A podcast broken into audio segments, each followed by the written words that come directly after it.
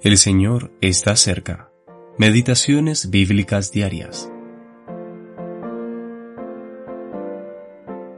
Amó Israel a José más que a todos sus hijos, y viendo sus hermanos que su padre lo amaba más que a todos sus hermanos, le aborrecían.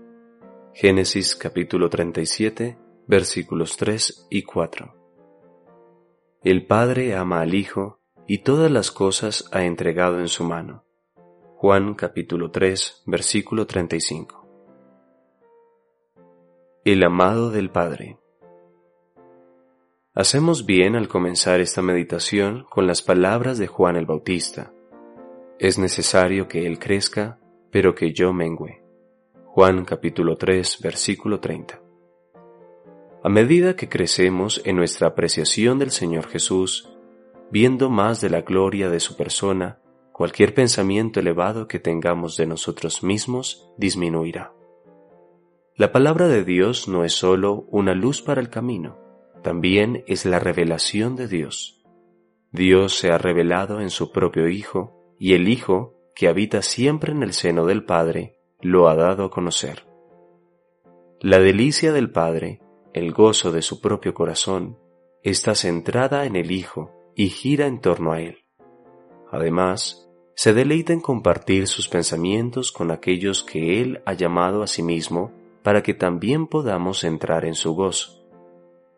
Esto nos recuerda la historia de José, el cual fue amado por su padre Jacob y debido a esto mismo fue odiado por sus hermanos.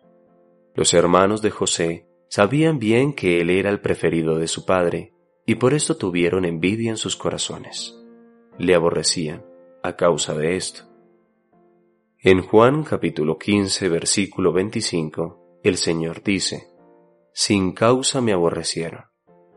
Sin embargo, en este escenario tan oscuro, donde el pecado abunda alrededor, en el mundo que sus manos crearon y cuyos habitantes no lo conocieron, Él glorificó a Dios su Padre.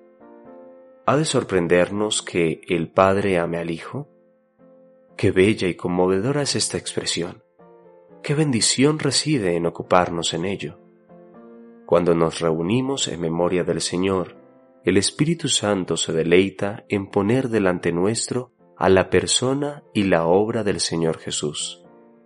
No podemos elevarnos por encima de esto, ni ir más allá, pero sí podemos, aunque débilmente, recrear los pensamientos del Padre acerca de su propio Hijo y postrarnos en alabanza y adoración.